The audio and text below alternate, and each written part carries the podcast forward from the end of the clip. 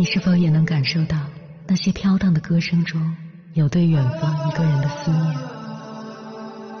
你是否也有遗憾？那些装进信封却始终没能寄出去的千言万语？你是否也走过从南到北那漫长的路？遇见，也错过那东来西去的人。当往事随风，一尘风，凌晨时分，跨越千山万水，讲述和倾听我们的故事。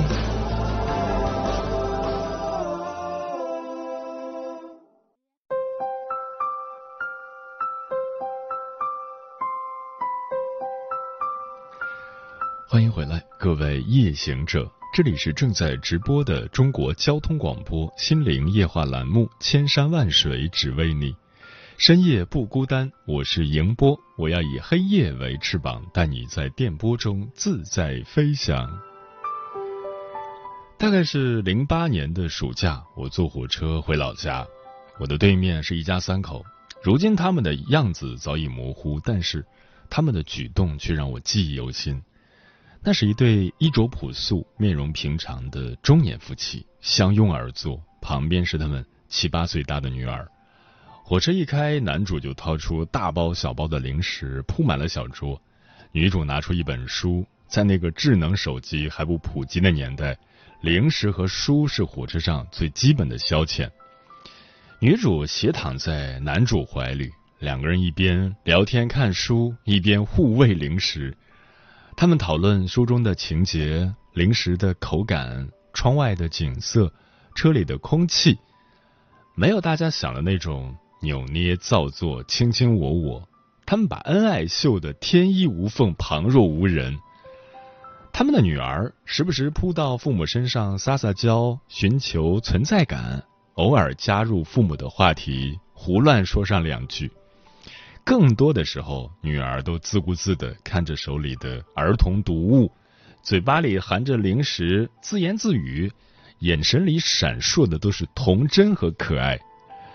我当时就感慨，在公众场合如此秀恩爱的中年夫妻真的不多见，何况还当着孩子的面女儿显然对于父母的秀恩爱司空见惯，对父母的忽视习以为常。亲昵的夫妻，乖巧的孩子，一家三口其乐融融的画面，成了他人眼中的风景，以至于多年以后，我还会时常想起这一幕，也经常告诫自己：如果将来自己有孩子了，也要做孩子眼里恩爱的父母。今年春节从老家坐高铁返回北京，也遇到了一家三口。印象深刻，但是画风却截然不同。高铁上暖气很足，女儿被爸妈裹得像个粽子，小脑袋汗涔涔的。妈妈拿着毛巾不停的伸到女儿的衣服里擦汗。同样忙碌的还有她的嘴，一边擦汗一边指使孩子的爸爸削苹果、喂苹果、倒水、喂水、扇风、整理头发，语气里全是指责。苹果的块儿太大，水温不适中，头发没弄好，找个零食都找不到。爸爸眉头紧锁，偶尔反抗一下，也淹没在妈妈的聒噪中。而那个女儿大概六七岁，也可以自理的年龄，却麻木的被妈妈擦汗，被爸爸喂吃喂喝，冷漠的旁观着妈妈的指责，爸爸的抗争，仿佛眼前的一切与自己无关。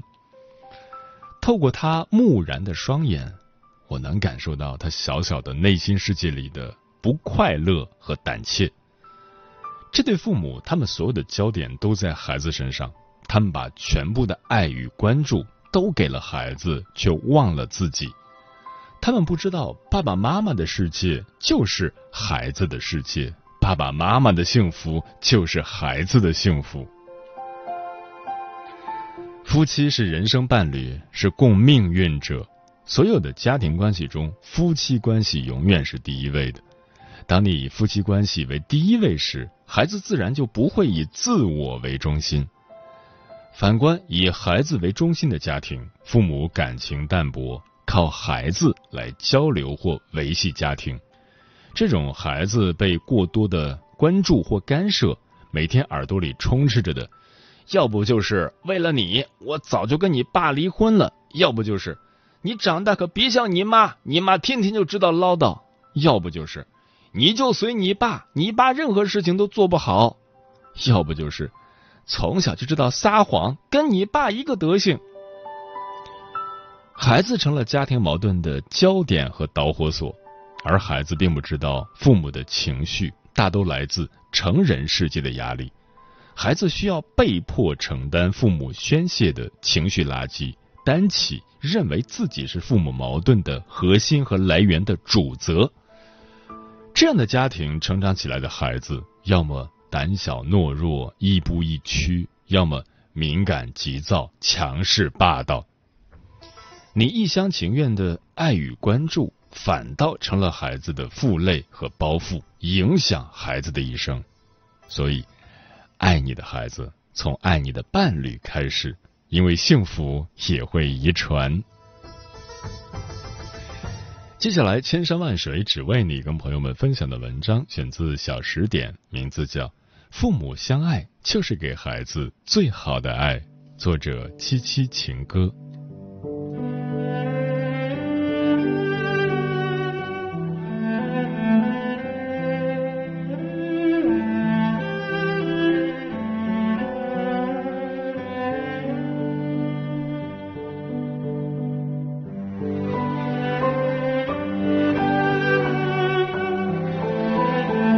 不许你再叫我朱先生，否则我要从字典上查出世界上最肉麻的称呼来称呼你。特此警告。你的来信如同续命汤一样，今天我算是活转来了，但明天我又要死去四分之一，后天又将成为半死半活的状态，在后天死去八分之七，等等，直至你再来信。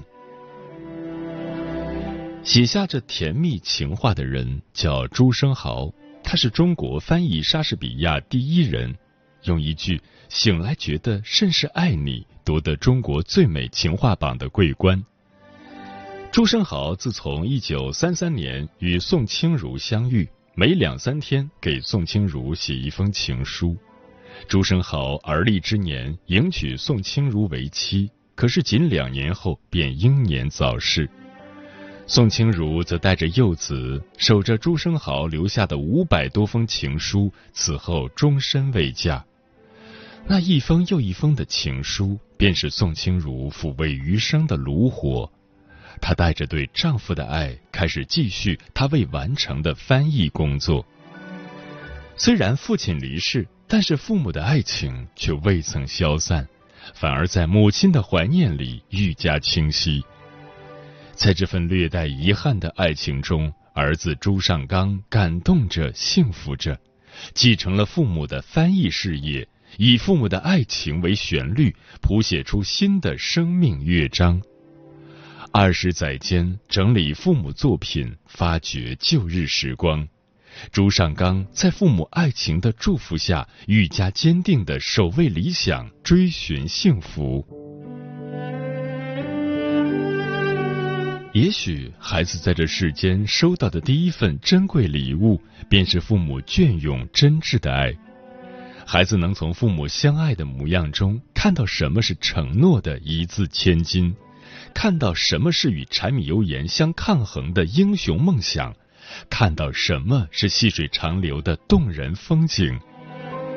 父母相爱是一个孩子闯荡江湖最初的底气。也是守护一辈子美好真心的坚硬铠甲。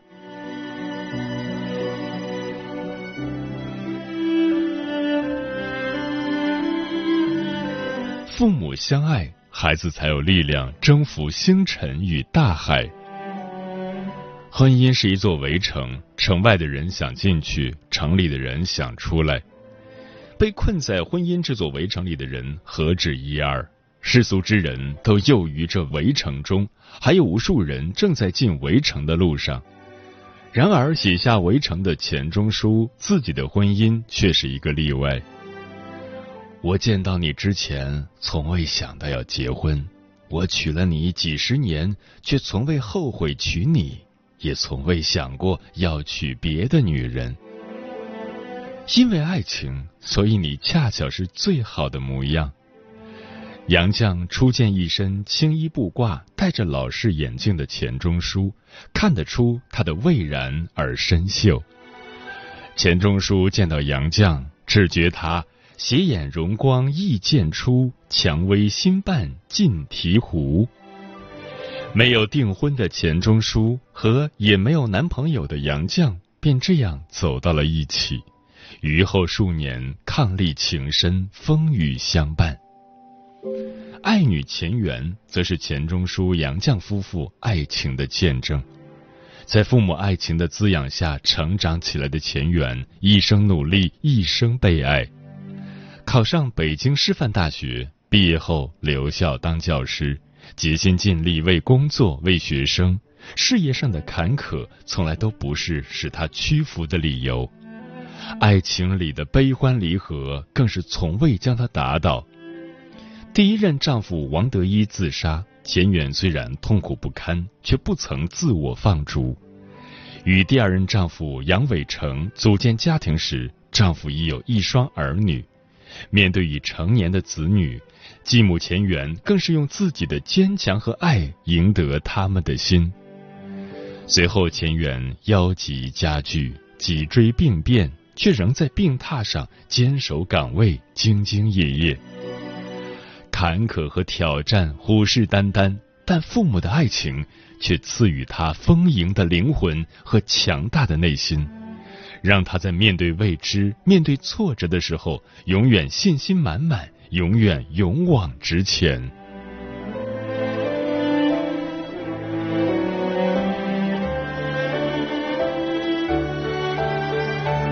父母相爱，孩子才能温柔看待生命的每一处落笔。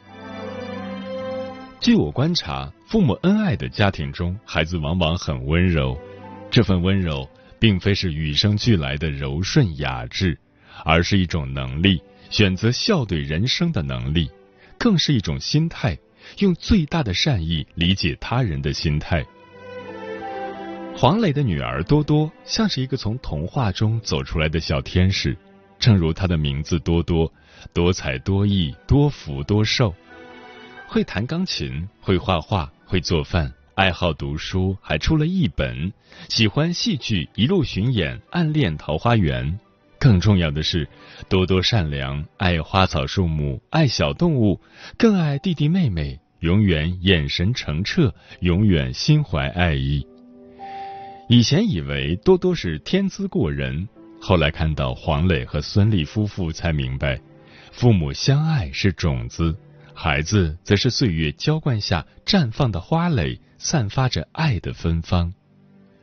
正如黄磊在采访中提到的：“我非常反对夫妻变成亲人，亲人就是亲人，比如我妈就是我亲人，但我老婆是我的情人、爱人。”我觉得我们依然是情侣，一生都应该是情侣才对。爸爸爱妈妈，妈妈理解爸爸，孩子才会感到幸福，才会富有安全感，才能坦然面对不期而至的恶意，淡然接纳生活中的风风雨雨。对盲目的船只而言，所有的风向都是逆风。而对于父母相爱的孩子而言，家就是指引方向的罗盘。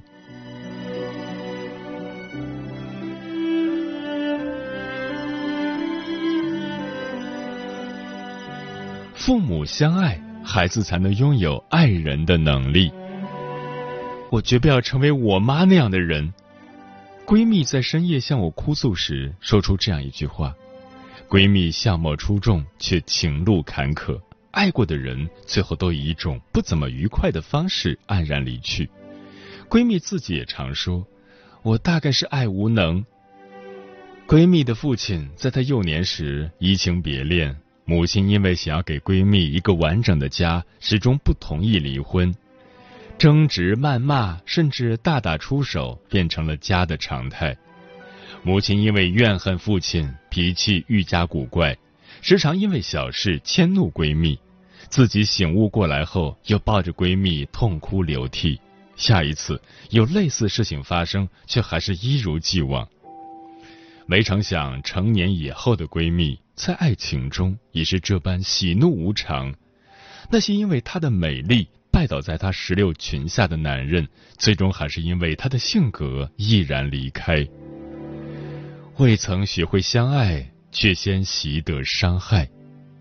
如今闺蜜的父母终于离婚，不幸福的故事却还在闺蜜身上继续上演。听着闺蜜的哭泣，我不禁想起民国才女张爱玲的一生。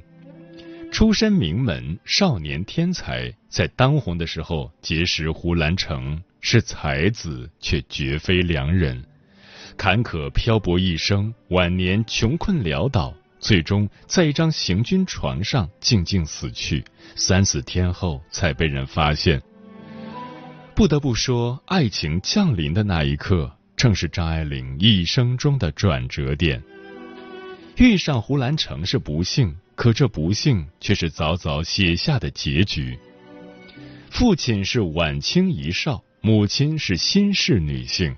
矛盾和冲突夹杂着妥协决裂，最终母亲远走他乡，父亲另娶他人。父母决裂后，张爱玲始终找不到归宿。父母破碎的婚姻是孩子隐隐作痛的伤疤，父母不再相爱的事实更是孩子一生的诅咒。只有父母相爱彼此，孩子才能拥有爱一个人的能力。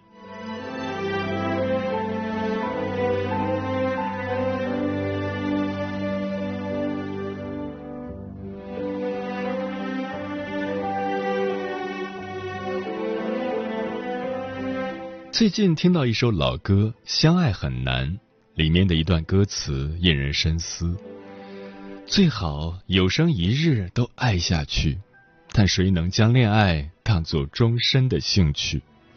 爱到过了界的那对爱人，同时最容易变成一对敌人。很多时候，并非是相爱困难，而是在生活中经常忘记自己的初心。忘记在成为爸爸或妈妈之前，自己曾是爱人的丈夫或妻子；忘记孩子想要的不过是一个充满爱意的家和爱着彼此的爸爸妈妈。我们总是想要给孩子更多，想要给孩子最好，却时常忘了，父母相爱就是给孩子最好的爱。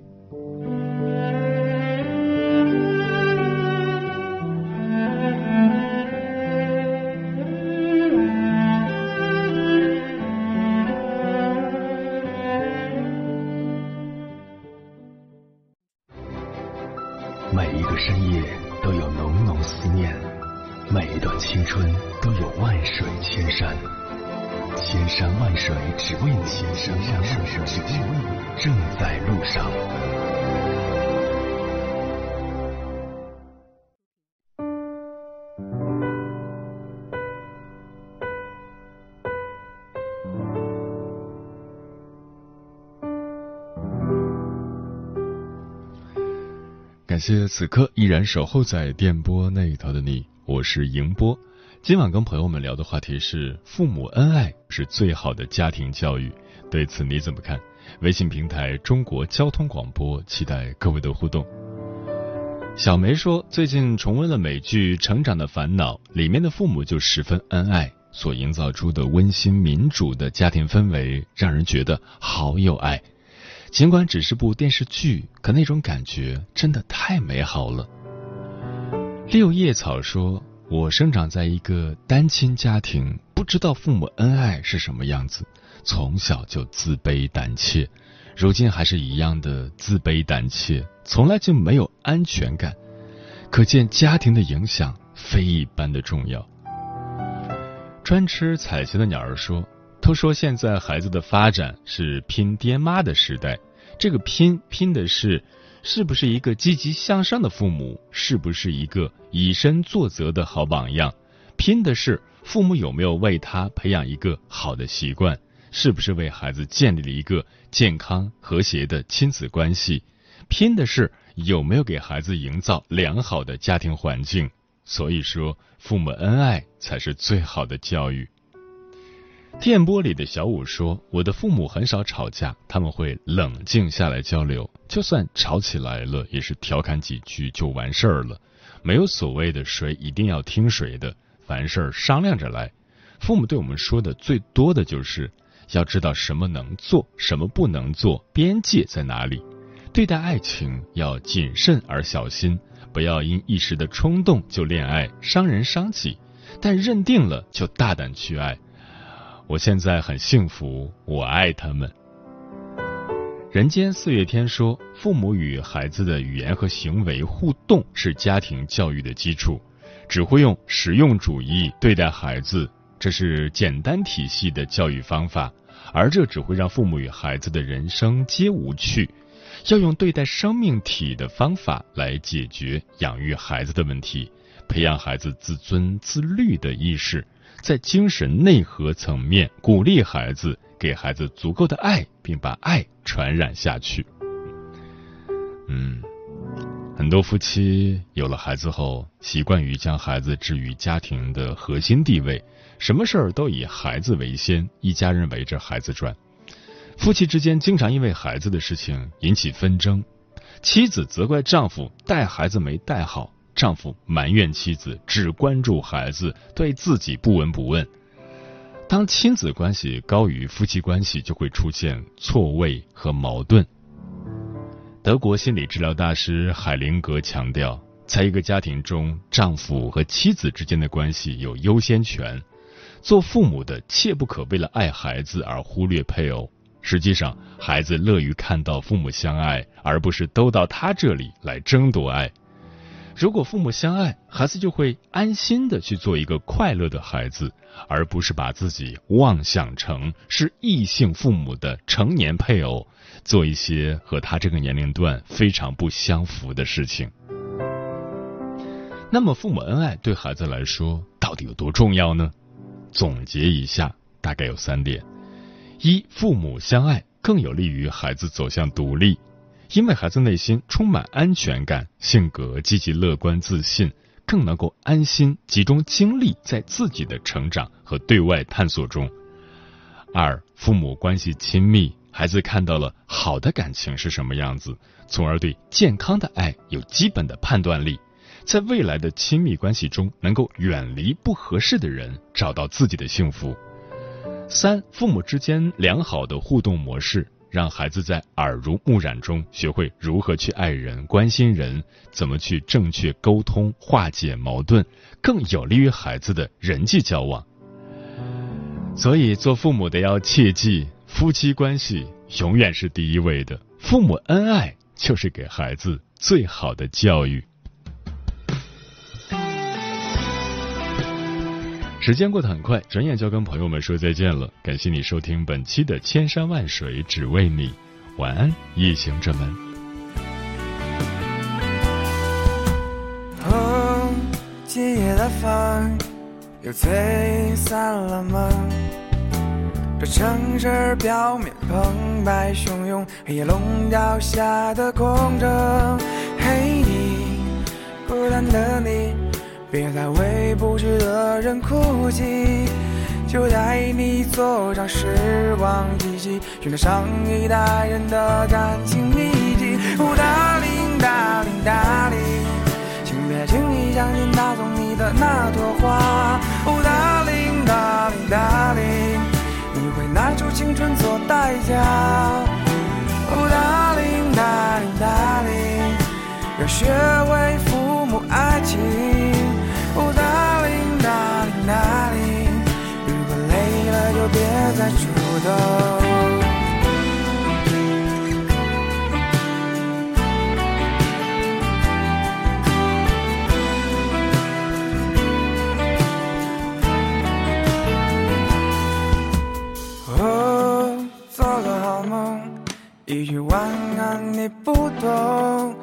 但愿今夜长梦不醒，请安心等我为你画一片夜空。